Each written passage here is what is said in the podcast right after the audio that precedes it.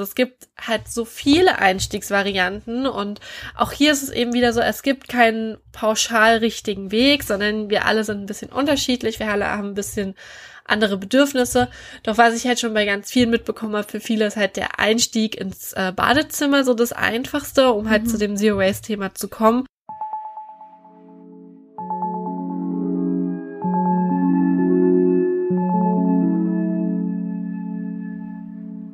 Das war Inga Kelber. Sie ist Grafikdesignerin und die Gründerin von Zero Waste Deutschland. Mit der dazugehörigen Webseite, dem Instagram-Account und einem YouTube-Kanal hilft sie Menschen, ihren ganz eigenen Weg hin zu mehr Nachhaltigkeit in ihrem Alltag zu finden. Im heutigen Interview geht es um den Einstieg in Zero Waste und sie gibt dir einige Tipps an die Hand, wie du Stück für Stück dein Leben nachhaltiger gestalten kannst. Und vor allem zeigt sie dir mögliche Alternativen zu herkömmlichen Zahnpflegeprodukten.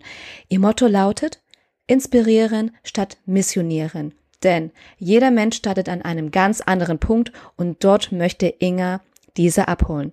Es geht auch darum, wie Inga zu Zero Waste gekommen ist und ich wünsche dir ganz viel Spaß bei der heutigen Folge. Also, der Entschluss kam vor ungefähr zweieinhalb Jahren und das war ein eher schleichender Prozess. Also es hat so angefangen, dass ich auf Instagram die Shia so entdeckt habe. Also Wasteland Rebel heißt sie dort und das ist quasi so die Zero Waste Bloggerin in Deutschland. Sie hat immer Posts, äh, also Beiträge geteilt zu ihren unverpackten Einkäufen. Und sie hat die mhm. immer super schön dargestellt. Und ich bin halt ein Mensch, der sich sehr leicht von ästhetischen Dingen anziehen lässt. Und ich habe das so gesehen, dass ich so, oh, es sieht voll schön aus. Und wenn ich meine Einkäufe angucke, die sehen natürlich nicht so aus. Und ich hätte es gerne. Und wie geht das? Und dann kam ich halt erstmal auf die Idee, oh, unverpackt laden und ja, dann habe ich das halt so ein bisschen ausprobiert, aber so richtig der, ähm, dass es Klick gemacht hat, dass sich der Schalter umgelegt hat in meinem Kopf, war, als ich dann ein paar Tage, Wochen später auf Facebook Video gesehen habe, wo man ein, eine Meeresschildkröte gesehen hat, die halt einen Strohhalm in der Nase hatte und die wurde, dieser Strohhalm wurde ihr halt aus der Nase gezogen. Und ich weiß nicht, warum es ausgerechnet dieses Video war, aber tatsächlich war das so der Moment, wo es dann bei mir Klick gemacht hat und ich dachte so, oh krass, da habe ich ja einen Anteil dran und mhm. das möchte ich nicht, weil ich das ganz furchtbar finde. Und dann ging das halt so los, dass ich zu meinem Freund gesagt habe, hey, jetzt lass uns das mal ausprobieren, 30 Tage nachhaltig leben oder Zero Waste leben. So ging es erstmal los. Und dann nach zwei Wochen habe ich dann gesagt, okay, ich möchte es gern weitermachen. Und je mehr ich halt angefangen habe, mich mit dem Thema zu beschäftigen, desto stärker ist auch dieses Warum in mir geworden. Also mittlerweile ist es nicht nur, weil ich nicht will, dass Meeresschildkröten Strohhalm in der Nase haben, mhm. ähm, sondern einfach, weil ich verstanden habe, dass jede einzelne Handlung, die wir täglich machen, einen positiven oder eine negative Auswirkung auf die Welt haben kann und äh, das eben in der Masse dann sich so fundamental auswirkt, wie es eben aktuell passiert, also Klimakrise und solche Sachen. Und äh, da möchte ich einfach eher ein Teil der Lösung sein als Teil des Problems und das ist halt so mein mein innerster Beweggrund, warum ich mich versuche, so nachhaltig wie möglich zu verändern und so zu leben. Ja, also das, was ich herausgehört habe, ist, dass nachhaltig leben heißt für dich ähm, Zero Waste und das im Umkehrschluss dann auch, dass es für dich dann auch heißt, so wenig wie möglich dann auch ähm, Plastik zu verwenden. Ne? Hattest du ja erzählt, das auch mit der Meeresschildkröte, das hat, haben wir natürlich auch mhm. einen Einfluss darauf, wie viel wir auch konsumieren und auch wie viel ähm, Plastik wir verwenden in unserem Alltag. Und dir ist es wichtig, einfach zu sagen, hey, du möchtest gerne da davon weg und deshalb möchtest du dich nachhaltig leben, einfach um der Umwelt auch etwas Gutes zu tun, auch etwas zurückzugeben.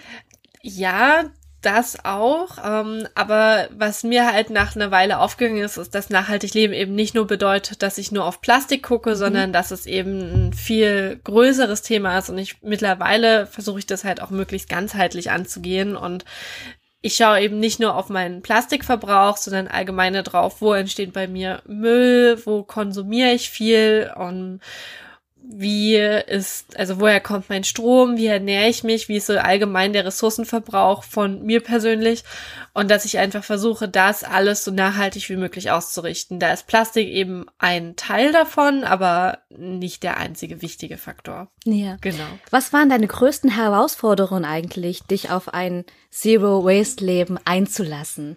Ja, die Frage kriege ich immer mal wieder gestellt und ich muss vielleicht dazu sagen, dass ich einen wirklich sehr einfachen Einstieg hatte, weil als ich angefangen habe, mich damit zu beschäftigen, hatte ich relativ viele freie Valenzen. Ich habe halt keine Kinder, das heißt, ich muss mich nur um mich selber kümmern und kann ja. dementsprechend alles so für mich ausprobieren, wie es mir gerade passt.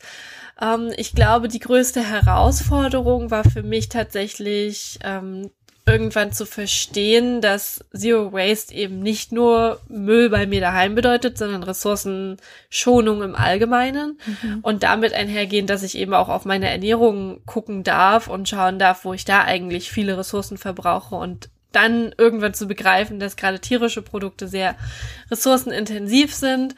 Das war für mich ähm, eine Herausforderung in dem Sinne, dass ich mich da einfach sehr, sehr stark selber reflektieren musste und das eben nicht nur ein angenehmer Prozess war, festzustellen, okay, das, was ich hier jahrelang auch vehement vertreten habe, auch gegenüber Menschen, die sich schon pflanzlich ernähren oder die kaum oder gar keine tierischen Produkte essen, mhm. ähm, war doch nicht ganz so richtig und vor allem halt nicht nachhaltig. Und ja, das war, glaube ich, so meine größte Herausforderung.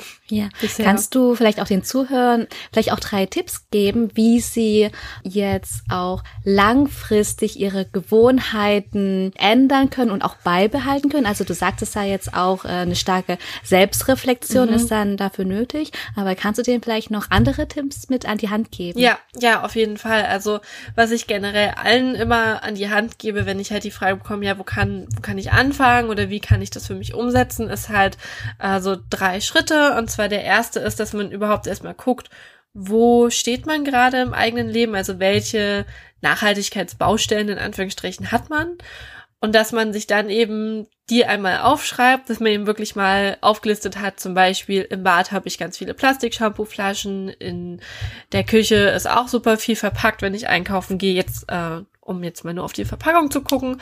Und dass man sich dann eben überlegt, als Schritt Nummer zwei, welche Alternativen gibt es denn? Wo kann ich die herbekommen? Und beim dritten Schritt ist es dann, dass man sich überlegt, okay, was von diesen Dingen, die ich mir jetzt aufgeschrieben habe oder die ich mir eben einmal ins Gedächtnis gerufen habe, welche davon kann ich als nächstes umsetzen. Und was da immer sehr hilfreich ist, ist, dass man eben nicht wartet, jetzt Beispiel Shampooflasche, bis äh, das Shampoo komplett aufgebraucht ist und man dann eben vor der Wahl steht, okay, was kaufe ich jetzt als Alternative? Gerade wenn man irgendwie vielleicht im Stress ist, greift man dann doch eher wieder zur herkömmlichen Shampooflasche, die man sonst immer benutzt hat, sondern dass man sich dann schon während des Aufbrauchens nach Alternativen umsieht, die besorgt und dann vielleicht auch schon mal ausprobiert, während man das andere noch auf, aufbraucht. Und äh, ja, so, das kann man eigentlich dann immer wieder machen, dass man quasi immer wieder diesen Zyklus geht, schauen, wo sind meine Baustellen, nach Alternativen suchen, das eine nach dem anderen umsetzen mhm. und wieder von vorne. Und so geht man halt Schritt für Schritt nachhaltigere Schritte und ähm, kann ganz leicht eigene Gewohnheiten ändern, weil man sich eben die Zeit gibt, dass das Ganze ein Prozess ist und ja, einfach nach und nach Dinge umsetzt, als wenn man so hoppla hopp alles auf einmal versucht von 0 auf 100 perfekt zu machen. Ja, sehr schön. Ähm, lass uns dann mal später nochmal darauf zurückgreifen, wie man jetzt nun genau das schaffen kann, indem man jetzt auch nach Alternativen sucht. Mhm. Und vor allem finde ich es auch sehr schön, da so den Bezug auf Zahngesundheit da zu schaffen. Mhm. Denn mir ist es ja natürlich auch wichtig, bei der Zahnpflege etwas Natürliches zu haben, was jetzt nicht nur der Umwelt äh, sozusagen gut tut, sondern mhm. auch uns selbst, auch unseren Körper. Ja. Und lass uns erstmal erstmal, bevor wir darauf eingehen, auf das Thema Plastik nochmal einen Blick drauf mhm. werfen. Mhm. Welchen Einfluss hat denn Plastik auf unseren Körper, auf unsere Gesundheit und vor allem auch auf die Umwelt? Kannst du uns da noch was erzählen? Ja, also vielleicht fangen wir erstmal bei der Umwelt an. Plastik hat natürlich, wie jeder weiß, besteht Plastik eben aus Erdöl und das ist ein fossiler Rohstoff. Das heißt, der ist irgendwann endlich. Um Erd an Erdöl zu gelangen, müssen wir diverse Dinge tun. Unter anderem zerstören wir dabei eben auch die Natur. Mittlerweile ist es ja nicht so, dass Erdöl einfach überall raussprudelt, weil wir ja schon einige der vorhandenen Ressourcen erschöpft haben. Jetzt nutzen wir eben Fracking, wodurch dann eben auch wieder einiges in der Natur zerstört wird. Und ähm, das ist halt der also einer der vielen Nachteile von Plastik, was es die Umwelt angeht. Der andere ist aber auch, dass quasi ähm, Plastik sich nicht zersetzen lässt. Also es gibt zwar immer mal wieder so Grafiken, in denen steht, Plastikflaschen sind nach 450 Jahren zersetzt, aber das stimmt so leider nicht. Also sie sind da nicht biologisch abgebaut, sondern sie sind einfach nur in Mikroplastik zerfallen bis dahin. Das heißt, das Plastik besteht weiterhin in der Umwelt fort. Und der Nachteil oder das, die große Gefahr ist eben, dass Plastik sowohl Schadstoffe abgibt in Form von Flammschutzmitteln, Weichmachern etc., als auch je kleiner es wird, wird es so sozusagen zu Schadstoffdepots. Das heißt, ähm, es zieht Schadstoffe aus der eigenen Umgebung an. Das kann man halt im Meer zum Beispiel schon beobachten bei Mikroplastik. Und dann hat man quasi wie so kleine, ja, Schmutzlager, die so durch das ganze Meer fließen und in unserer Umwelt sind. Das essen dann wiederum die Tiere, die davon potenziell auch krank werden können. Oder wir haben es dann irgendwann auf dem Teller, wenn wir eben tierische Produkte essen wie Fisch. Und ähm, ja, keiner kann heute wirklich sagen, wie sich das langfristig auswirken wird, weil dazu gibt es halt noch keine Studien.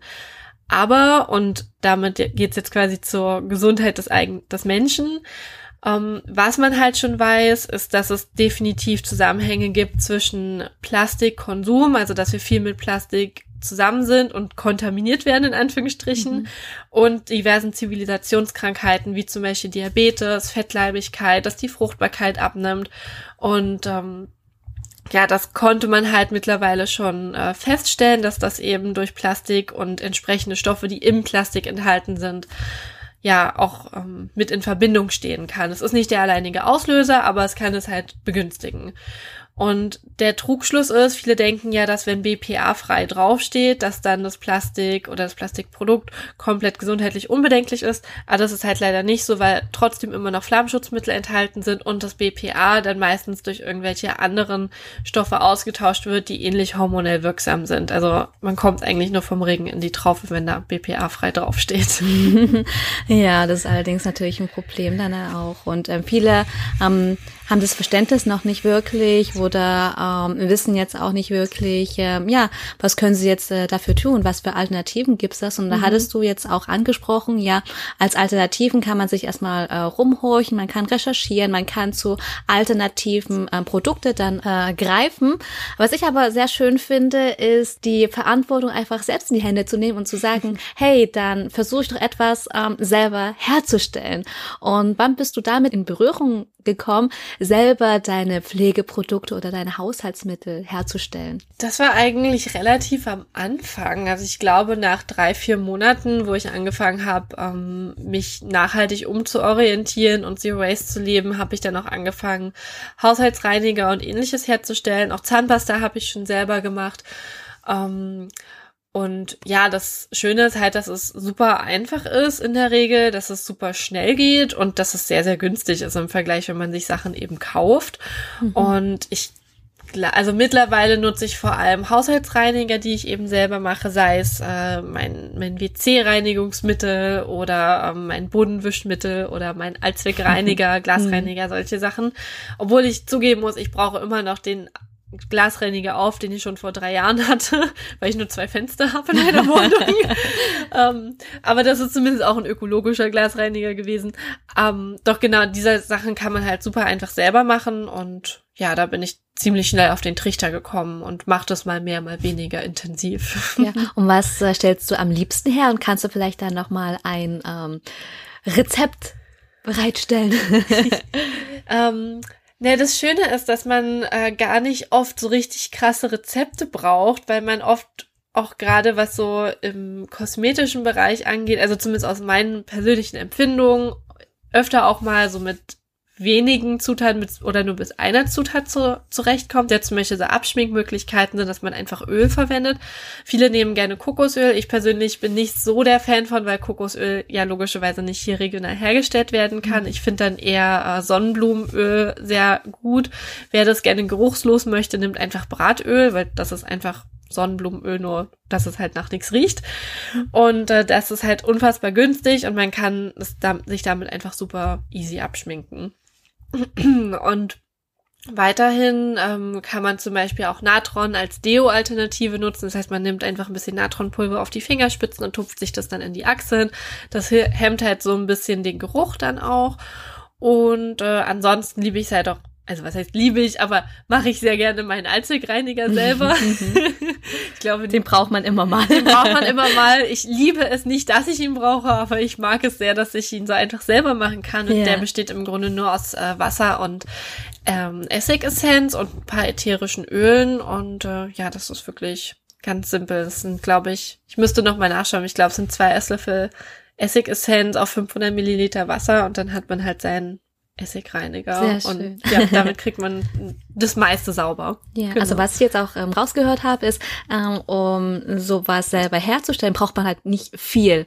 Ne? Also in ich, der Regel. In ja. der Regel, genau. Also wenn man sich auf das Wesentliche beschränkt, ähm, wäre das zum Beispiel Natron, dass man das dann zu Hause hat, oder auch ätherische Öle, Essigessenz, ähm, generell Öle, Pflegeöle für den Körper, was ja. auch gesagt hattest, mehr zum Abschminken, einfach Sonnenblumenöl nehmen, ähm, geruchsneutral, da kann man das Bratöl nehmen. Genau. Natürlich muss man auch auf die Qualität drauf achten. Müsste ja. also möglichst bio sein dann ja, wahrscheinlich. Ja, auf jeden Fall. Also ich würde immer empfehlen, dann Bioöl zu kaufen. Und wenn man sich das dann mal runterrechnet, ist das wirklich selbst das krasseste Bioöl mit was weiß ich für Zertifizierungen aus dem regionalen Bioladen ist immer noch um so vieles günstiger als jede Pflegecreme, die man sonst so in der Drogerie kaufen kann oder als jedes Abschminkzeug, weil halt auf den, auf die 100 Milliliter runtergerechnet ist es einfach so günstig. Ja. Und dann hat man halt wenigstens was Sinnvolles unterstützt und ja. Ja, nicht nur was Sinnvolles unterstützt, sondern man kann das natürlich auch für verschiedene Bereiche verwenden. Ja, genau. Und das finde ich auch sehr genau, schön. Genau, das ist halt auch großartig. Ich kann es halt in der Küche wie auch im Bad benutzen. Ja. Ach, schön. Und ähm, welche Missverständnisse und Vorurteile gegenüber selbstgemachten Haushaltsmitteln und Pflegeprodukten hörst du am häufigsten und wie gehst du damit um? Bei Haushaltsmitteln, also so Haushaltsreinigern, ist es vor allem, dass viele denken, dass es eben nicht richtig sauber macht, weil viele der Haushaltsreiniger oder selbstgemachten Sachen schäumen halt wenig und äh, die Werbung hat halt geschafft, dass wir alles, was schäumt, als etwas empfinden, was doll sauber macht. Mhm. Das ist halt äh, Quatsch. Das, also nur weil es schäumt, heißt das nicht, dass es sauber wird. Aber wir haben das halt immer noch so im Gefühl. Das äh, kann ich auch nur von mir selber bestätigen. Das fühlt sich für mich auch oft immer noch so an nach zweieinhalb Jahren. Doch äh, ich weiß ja nun mal den Fakt drum, dass das nicht so ist. Und ähm, ich denke mir halt, wenn jemand mir sagt, ja, er oder sie glaubt halt nicht, dass es wirklich reinigt, würde ich halt einfach sagen, ja, probier es doch einfach mal aus. Weil in der Regel haben die Leute das nie ausprobiert, wie es sein kann, mit Essig zum Beispiel zu reinigen oder mit Zitronensäure oder Efeu zum Wäschewaschen zu verwenden, solche Sachen. Und ähm, man kann es halt nur wirklich für sich ausprobieren und dann schauen, wie gut oder eben auch nicht gut es für einen selbst anpassbar ist. Grundsätzlich kann man halt davon ausgehen, alles, was man so in der Drogerie bekommt, ist halt so krass konzentriert, dass diese Reinigungskraft brauchen wir in der Regel halt gar nicht. Und äh, so kann man sich halt unfassbar viele Chemikalien ähm, sparen. Bei Kosmetika ist es noch ein bisschen ähm, schwieriger, weil da sehr, sehr viele Meinungen noch aufeinandertreffen, auch also sowohl was Haut angeht als auch Zahnhygiene. Und deswegen bin ich da mittlerweile immer ein bisschen zurückhaltender, weil ich persönlich glaube, es gibt bei allem, was unseren Körper betrifft, in den allerseltensten Fällen pauschale Antworten. Natürlich ist klar, wenn man, was heißt ich, ein Esslöffel Cyankali ist, dann stirbt man. Das mhm. ist mittlerweile klar.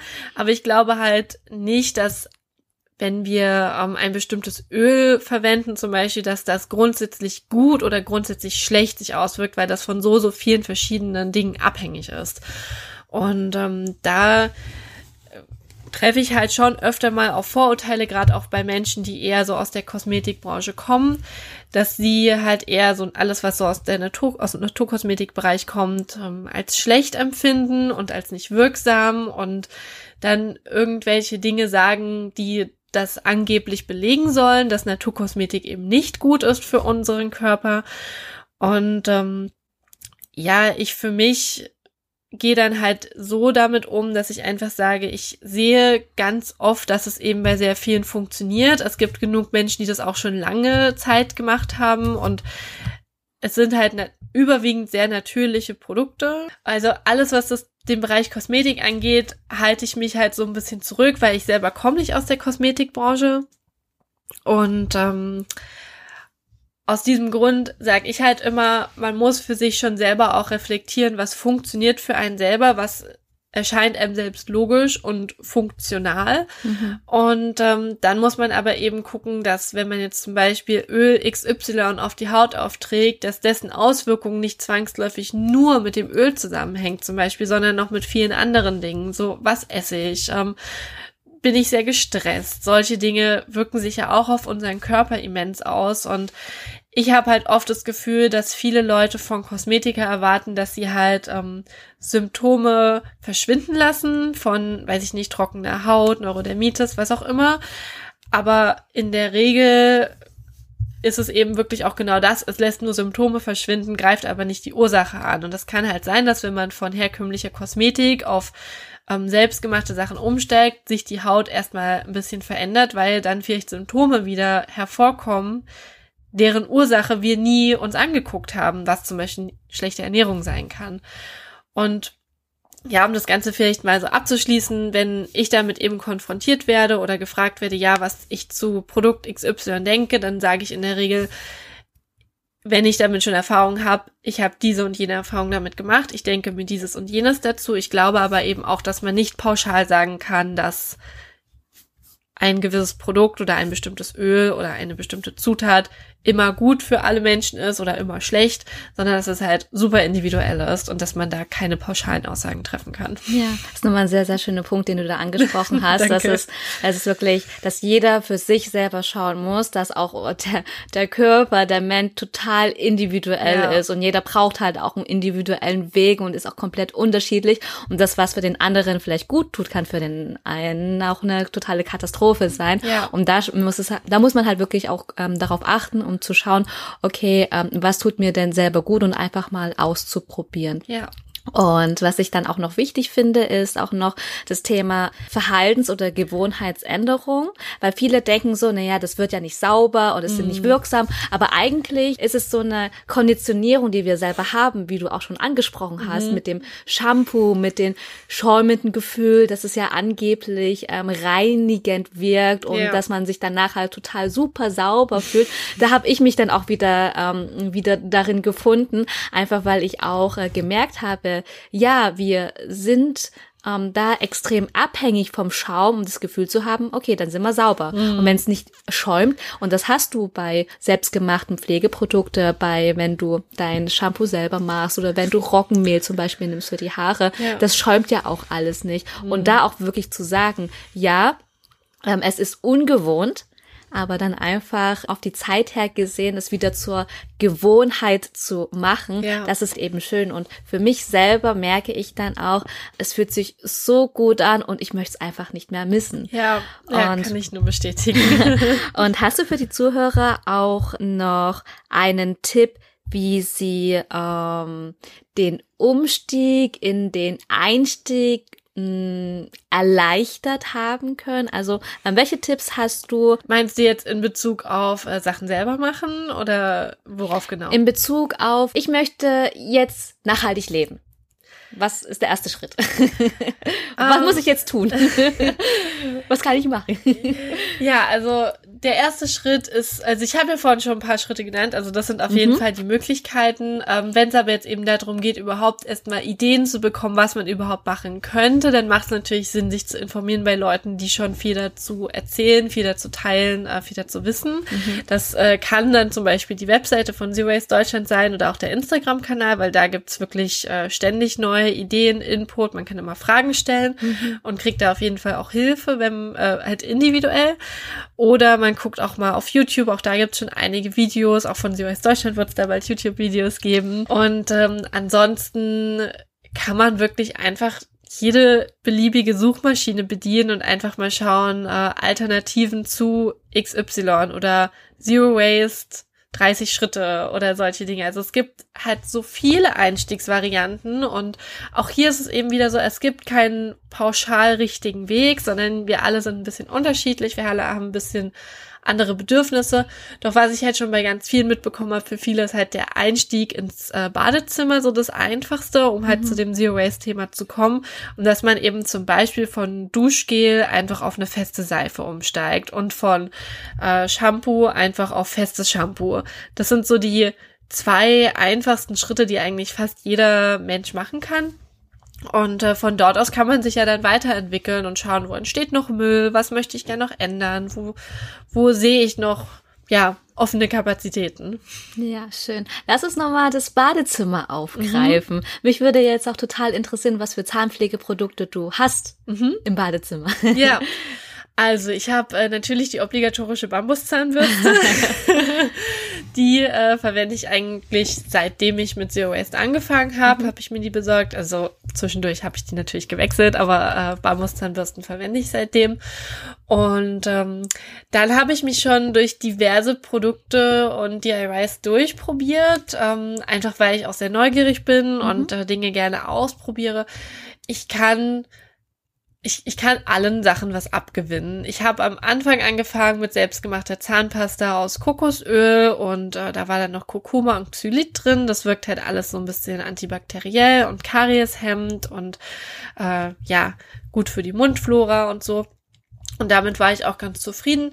Allerdings habe ich dann irgendwann für mich gesagt, ich möchte eigentlich nicht mehr so viel Kokosöl verwenden in meinem mhm. Alltag und deswegen habe ich dann bin ich quasi von diesem DIY weggekommen und habe mich dann erstmal mit Zahnputzpulver aus dem Unverpacktladen ausprobiert, mit den Zahnputztabs, die es dort gibt und äh, sowohl eine Zeit lang mit ähm, Fluorid in Zahnputztabs äh, Zähne geputzt, als auch gänzlich ohne für ein, eineinhalb Jahre lang. Und jetzt im Moment putze ich mir die Zähne mit äh, der Zahnpasta von Ben und Anna. Das ist so ähm, Zahnpasta, die wirklich sehr nah an dem rankommt, was man sonst so von Zahnpasta kennt. Also die schäumt, die schmeckt so wie äh, die Zahnpasta, die wir kennen. Ähm, die ist halt im Glastiegel, den man leider noch nicht äh, wieder zurückgeben kann bei ihnen. Und deswegen werde ich, wenn die dann aufgebaut ist, auch wieder zu meinen Zahnputztabs wahrscheinlich zurückgehen. Aber ja, deswegen, das gibt ganz viele verschiedene Möglichkeiten und ich mag alle. ja. Und kannst du vielleicht noch in Bezug auf äh, die Tabs und auf das Zahnpulver mhm. nochmal näher drauf eingehen, wenn jetzt zum Beispiel Menschen da jetzt einsteigen möchte, was sie da zu beachten haben mhm. bei den Produkten? Genau, also was man eben wissen muss, es gibt äh, bisher nur ein einziges Zahnputz also nur eine Zahnputzalternative mit Fluorid und das sind die Zahnputztabs von Dentabs. Die gibt's halt sowohl mit als auch ohne Fluorid und wem Fluorid wichtig ist, dem würde ich eben die empfehlen.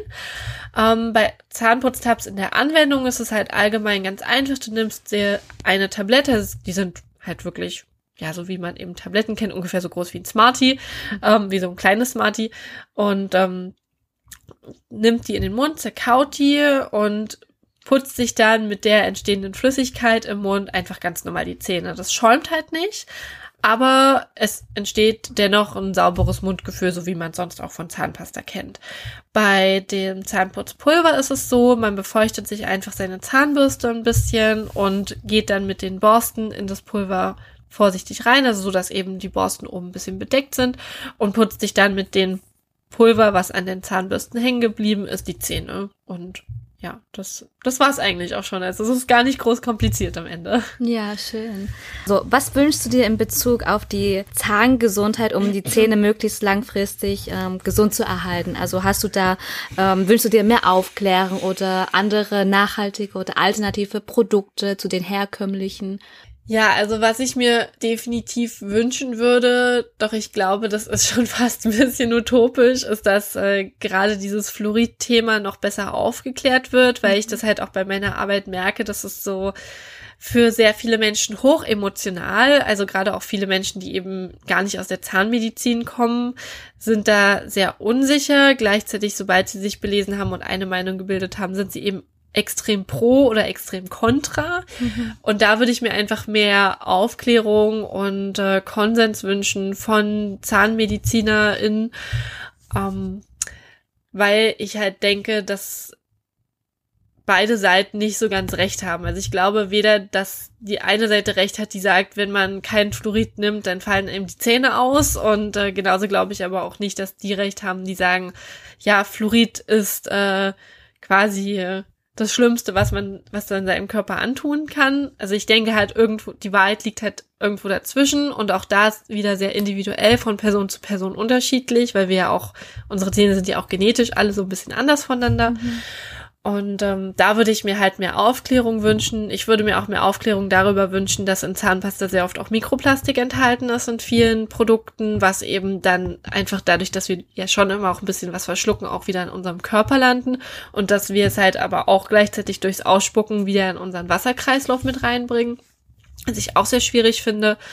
Und ähm, ja, von den Alternativprodukten würde ich mir einfach noch ähm, mehr Vielfalt wünschen und eben auch dahingehend so ein bisschen mehr Offenheit gegenüber diesem Fluorid-Thema, weil ich das einfach ähm, ja schön fände, wenn man noch mehr Menschen abholen könnte, denen Fluorid eben wichtig ist und ähm, dass die dann eben auch sich trauen würden, neue Sachen auszuprobieren. Ja, und also eine Art Zwischenlösung, genau. um in den, ähm, sag ich mal, eigentlichen Einstieg dann wirklich sich immer mehr und mehr dann auch ranzutasten. Genau, und äh, was mir jetzt gerade noch eingefallen ist, was mir halt auch wichtig ist, äh, dass es eben noch klarer wird, dass unsere Zahngesundheit nicht nur, weil ich das jetzt oft gesagt habe, nicht nur vom Fluorid abhängig ist, sondern eben auch davon, wie wir uns ernähren und dass eben, ob wir Karies kriegen oder nicht, auch da sehr stark mit bedingt ist.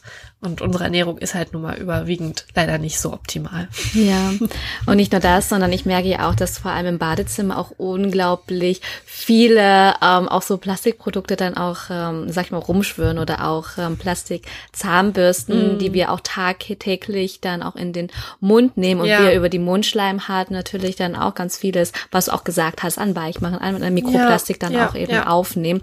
Und ähm, genau, da nochmal um den Bogen zu, sparen, äh, zu spannen äh, warum es denn überhaupt wichtig ist, nachhaltig zu leben oder erstmal sich Gedanken darüber zu machen, was es, äh, was es heißt und was es für Auswirkungen hat auf uns und vor allem auch ähm, auf unsere Umwelt. Das mhm. hast du jetzt auch sehr, sehr schön gesagt.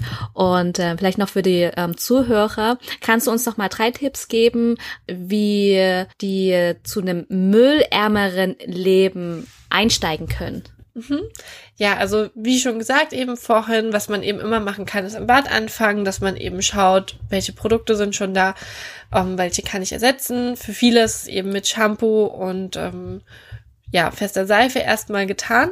Um, ähm, also das ist der erste Schritt für viele. Ansonsten klar auch mal schauen, gibt es einen Unverpacktladen in der Nähe? Wenn ja, den auf jeden Fall mal ausprobieren. Hier sich am besten nicht direkt von den Preisen abschrecken lassen, weil viele haben erstmal das Gefühl, dass das viel, viel teurer ist. Und natürlich, die Preise sind anders als in Discountern, was aber auch dem geschuldet ist, in Anführungsstrichen, dass die eben überwiegend bio und fair produziert sind und dass einfach die Unverpacktläden nicht in dieser, in derselben Menge einkaufen können, wie das große Supermärkte können. Und dass man sich einfach auf diesen Prozess einlässt, dass ähm, so ein nachhaltiges Leben den, den so ein nachhaltiges Leben eben mit sich bringt und äh, dann eben einfach schaut, was kann ich für mich individuell umsetzen und sich auch inspirieren lässt, eben von Unverpacktläden, von mhm. den Produkten, die es dort gibt, von Kanälen wie deinem oder Zero Waste Deutschland oder YouTube, dass man einfach immer wieder schaut, was man umsetzen kann und ändern kann und sich so eben nach und nach zu einem müllfreieren, nachhaltigeren Leben bewegt. Ja, schön. Also du sagst es jetzt ähm, einmal ähm, erstmal unverpackt Läden, mhm. da sich erstmal zu informieren. Dann war es ähm, auch im Bad erstmal anzufangen, erstmal irgendwo überhaupt anzufangen. Genau, ja. Und da meintest du, dass es im Bad eigentlich das Einfachste ist, da erstmal so viele, zu schauen, ja. für viele. Ja. Genau. Und da könnte man auch erstmal schauen, hey, ähm, ja, auch ähm, speziell Zahnpflege, Mundhygiene, was was benutze ich da? Vielleicht auch erstmal ja, zu gucken. Genau, da kann man auf jeden Fall schnell umsteigen, einfach eine Bambuszahnbürste kaufen. Hat man schon mal eine Sache gemacht. Ja, genau. kann man gleich mal gehen. Und da kann man ja noch mal einen Unverpacktladen aufsuchen und mhm. sich da auch beraten lassen. Ja. Und das Schöne daran ist, man muss sich ja selber nicht ähm, allein informieren. Es gibt ja wirklich Menschen, wie du schon sagtest, ähm, auch mit Waste Deutschland, die dir dann wirklich auch mal helfen, die mhm. aufklären mhm. oder auch vor Ort bei Unverpacktläden, ähm, das äh, die dich dann auch ähm, beraten können, mhm. weil die ja, werden dann auch tagtäglich damit konfrontiert und die wissen ja auch, ja. Ähm, was die dann auch an Produkte haben und die können dir natürlich dann auch ähm, beiseite stellen und dir dann eben helfen. Ja. Und das dritte ist einfach mal so dieses Bewusstsein schaffen oder auch sich mit Menschen auszutauschen, die da schon Erfahrungen haben und ähm, die das so, sozusagen schon schon vorleben, mhm. die dich mhm. dann halt einfach inspirieren, ohne zu sagen, okay, du musst jetzt das und das machen. Ja. Und das ist halt immer da muss man halt immer aufpassen, wenn man zu sehr ins Extreme reingeht, ja. ob das nun wirklich für einen selber dann auch passt oder wenn man dann zu sehr ins Extreme reingeht, dass man sagt, okay, man gibt auf, weil das ist dann für viele ähm, dann zu zu schwierig ja, vielleicht zu auch. auch. oder auch zu schnell, ja. dass man wirklich ganz langsam in seinem eigenen Tempo Schritt für Schritt eben schaut, hey, ähm, was kann ich nachhaltiger gestalten und ja, welche Veränderungen kann ich denn in meinem Tempo dann auch angehen? Ja. Und das ist halt eben auch das auch das auch das, ähm, was du auch mit Zero Waste Deutschland auch gerne verbreiten möchtest, mhm. in die Welt hinaustragen möchtest. Deswegen schätze ich auch deine Arbeit sehr. Vielen lieben Dank. ja, ja, vielleicht noch als abschließende Frage für heute. Wofür bist du dankbar und worauf bist du am meisten stolz in deinem Leben? Uh, ich bin für so vieles dankbar. Also ich bin sehr, sehr dankbar einfach dafür, dass ich in, in dieser Situation bin, dass ich die Möglichkeit habe, diese Arbeit zu tun, die ich tue und dass ich immer Menschen in den letzten Jahren hinter mir hatte, die mich halt auch dabei unterstützt haben und dabei hinter mir stehen, mhm. weil das sehr, sehr viel wert ist, gerade auch in Momenten, wo man doch mal an sich zweifelt.